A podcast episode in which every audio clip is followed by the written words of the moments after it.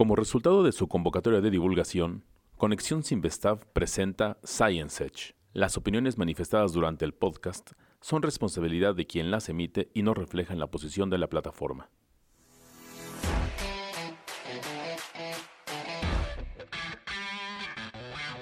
¿La ciencia puede ser divertida? Sí, en Science Edge analizamos los temas de investigación con irreverencia y mucho sustento. Este espacio tiene un toque fresco de conocimiento científico que te lleva al borde del saber. Comenzamos.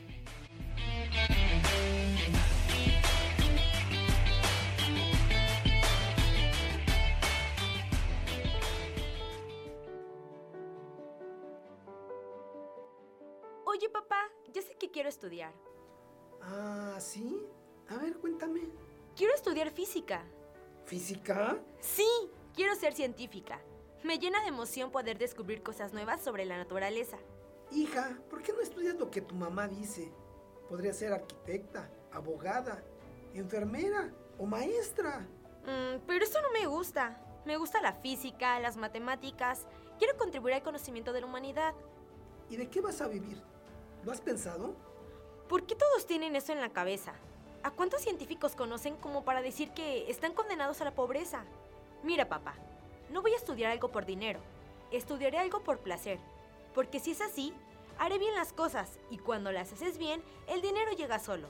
Así que de eso no me voy a preocupar.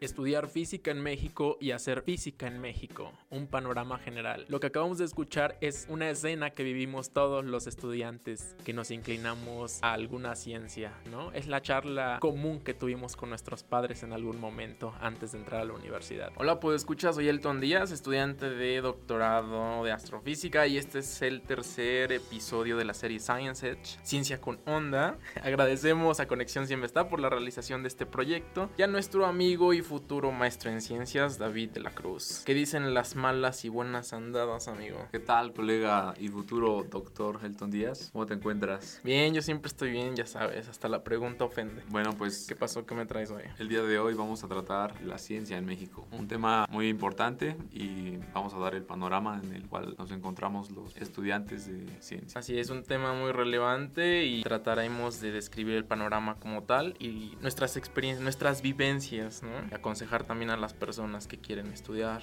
y que quieren entrar a esta rama y bueno, alentarlos a que no se desanimen tan fácilmente. Así es. Es sencillo ver este tipo de casos. Bien, David, ¿cómo ves el panorama general en nuestro país? Aunque México es de los países de Latinoamérica que más invierte en ciencia y tecnología, está lejos de compararse a lo que países más desarrollados invierten. Por ejemplo, Estados Unidos invierte cerca del 3% de su Producto Interno Bruto en ciencia y tecnología. Alemania sobrepasa el 3%. Francia está por el 2.2%. ¿Y qué pasa en Latinoamérica? Los que más invierten es Brasil Brasil, que tiene el 1.27%, Chile tiene el 0.36% y México, en México nos quedamos con el 0.5%. Me parece asombroso que Corea del Sur invierta el 4.5% de su PIB. Es claro, ellos se han dado cuenta de la importancia de invertir en ciencia, así como China y Japón. No es de sorprenderse entonces que hasta el sistema de drenado de nuestras tazas de baño inteligente se hayan desarrollado allá, ¿no?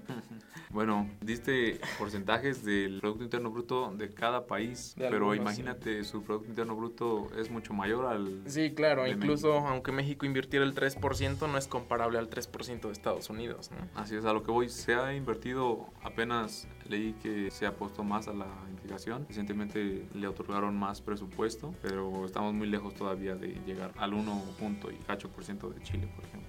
¿no? Chile tiene el 0.36, está por debajo. Eh, Brasil tiene el 1.25, 27%. Bueno, David, y a ver, cuéntanos, ¿cómo fue que en un país como México tú decidiste estudiar ciencias y a qué edad? Yo empecé desde puberto a querer estudiar una carrera en ciencias. Por ejemplo, mi mamá era maestra de ciencias naturales naturales en secundaria, entonces yo veía sus experimentos de química que realizaba y creo que eso me impactó mucho hasta el punto de estudiar una ciencia, ¿no? Al principio quería ser químico, pero ya después leyendo unas cuantas notas y en su mayoría documentales me incliné por la física. ¿Tú qué tal? Es muy curioso que nuestras historias sean tan similares, ¿no? ¿No te parece? Me refiero a las personas que decidimos estudiar ciencias. Ah, bueno, porque no nos parecen mucho.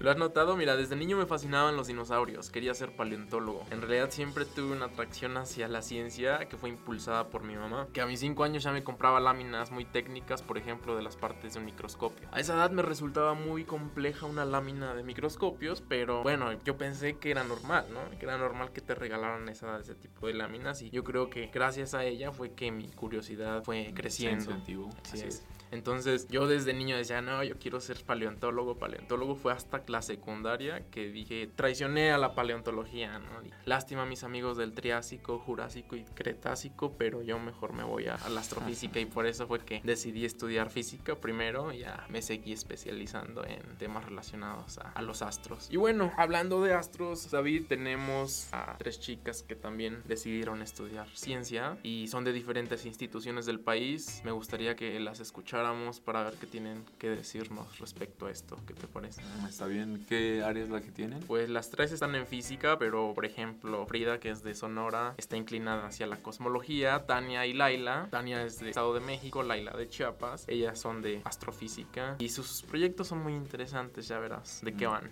Adelante. Escuchemos lo que tienen para nosotros.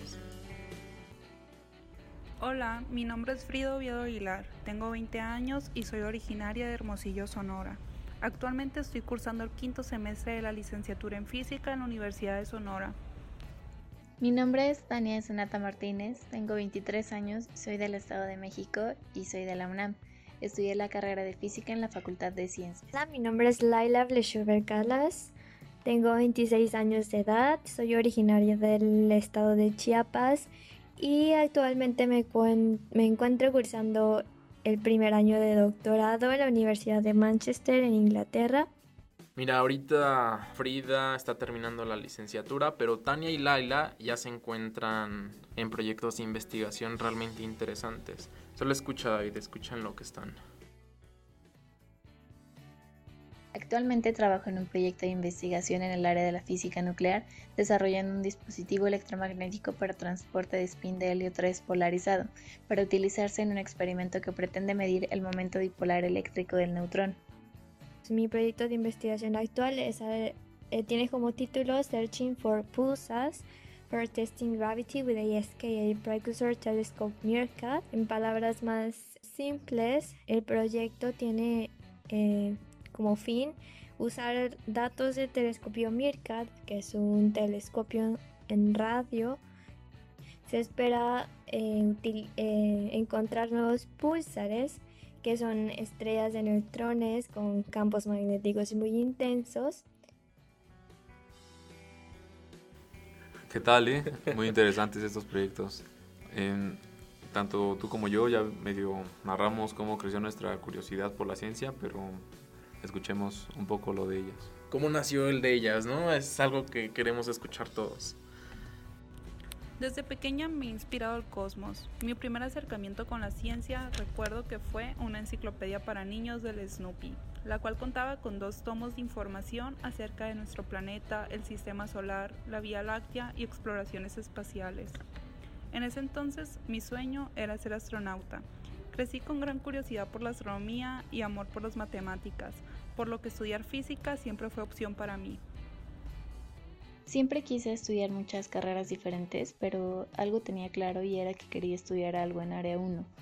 En la preparatoria me gustaba indagar en temas de física, buscar aquí y allá información al respecto, y fue un día leyendo información sobre astrofísica que me di cuenta que había demasiadas cosas que no sabía y quería saber. Una duda que me llevaba a otra y me di cuenta que quería resolver todas mis dudas desde los fundamentos. Fue así que decidí estudiar física y posteriormente en la carrera sentí un fuerte interés por temas de física nuclear y por supuesto astrofísica nuclear. Yo desde que tengo uso de razón siempre, siempre dije, siempre quise ser eh, un astronauta. No recuerdo bien de dónde nació esto en mí, eh, aunque al principio también era bien chistoso porque a mi familia les parecía más una broma y ellos me tiraban así como, ah, la que quiere ser astronauta.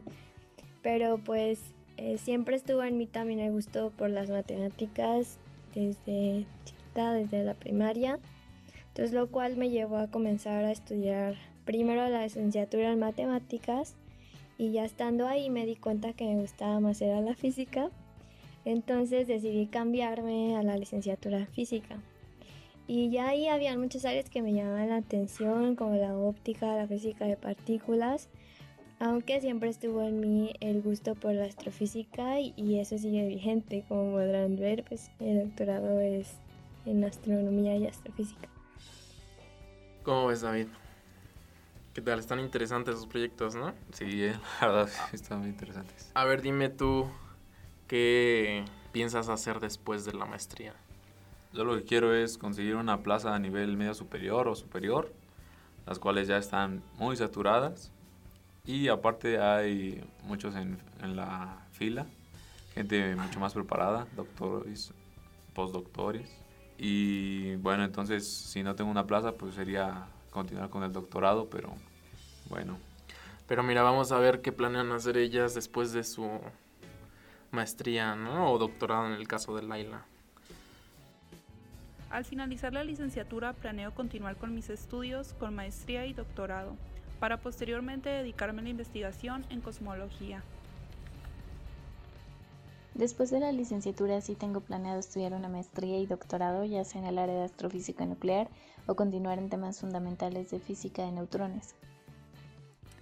Pues ahora, como recién estoy comenzando, pues la idea, claro, es seguir en, el camino de la academia y desempeñarme en el área laboral de la investigación y la enseñanza, aunque claro, también no descarto la idea de ir a la industria, pues todo depende de cómo me vaya desarrollando y las oportunidades que vayan surgiendo. no, no soy cerrada con eso. No me gusta como enfrascarme en una idea, sino como tener como un panorama de posibilidades. Ya dieron sus testimonios de lo que van a hacer después. ¿Y tú qué nos puedes decir? Y nos faltó todavía que nos dijeran mucho más, pero... Sí, claro ya se, no tanto tiempo. Ya no se nos terminó el tiempo, porque nos estaban comentando también qué problemas ven en el país sobre el asunto de ciencia, pero bueno, nos quedaremos con el resumen de todo esto y es que, perdón, tenías una pregunta para mí, lo siento. ¿Qué, ¿Qué, es lo que vas a hacer después? Yo, bueno, terminando el doctorado sí me gustaría entrar a SNI, pero también no le hago el feo a la industria privada, ¿no? Al sector privado, por ejemplo, en alguna empresa de, como lo que fue alguna vez Atmex. Ándale, véndete, véndete, que te alguna, están escuchando. Alguna empresa de monitoreo de satélites, de comunicaciones o algo así me gustaría bastante. Pero por lo pronto estoy enfocado en terminar lo que estoy haciendo actualmente y ya el tiempo lo dirá, ¿no? bueno, mira, mira, David, en México lo que se necesita es darnos cuenta que el verdadero desarrollo se encuentra en apoyar a la ciencia y la tecnología en un nivel mucho mayor del que actualmente se encuentra, ¿no? Claro, el, el derecho, la administración, eh, la política son áreas verdaderamente necesarias en el país, pero le hemos dado más valor a estas áreas que a la ciencia y a la tecnología, que pueden resultar muy redituables, aunque a un mediano y largo plazo. Así es. Bueno, también es preciso informarles a nuestros podescuchas que piensan ser científicos que no renuncien a su sueño por comentarios como con eso no vas a vivir, solo puedes dedicarte a eso fuera de México, te vas a morir de hambre. No, no vamos a morir de hambre, eso sí. Eso seguro. Mira, 100% seguro que las personas que les dicen eso no saben cómo funciona la ciencia en nuestro país. Bueno, creo que no saben cómo funciona en el mundo, ¿no? Pero eso no les da derecho a desalentar a los demás. Soy Elton Díaz. Y yo, David de la Cruz. Nos escuchamos en el próximo episodio de ¿Qué va a ser, David? De la escala de Kardashev. Síganos en nuestras redes sociales. En Facebook, Conexión Sinvestab, Science Edge eh, y en Twitter, Conexión Siembes. Nos escuchamos la próxima. Hasta la próxima.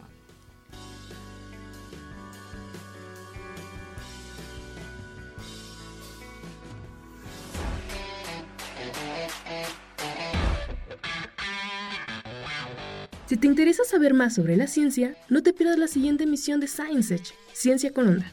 donde te llevaremos al borde del saber. Hasta la próxima.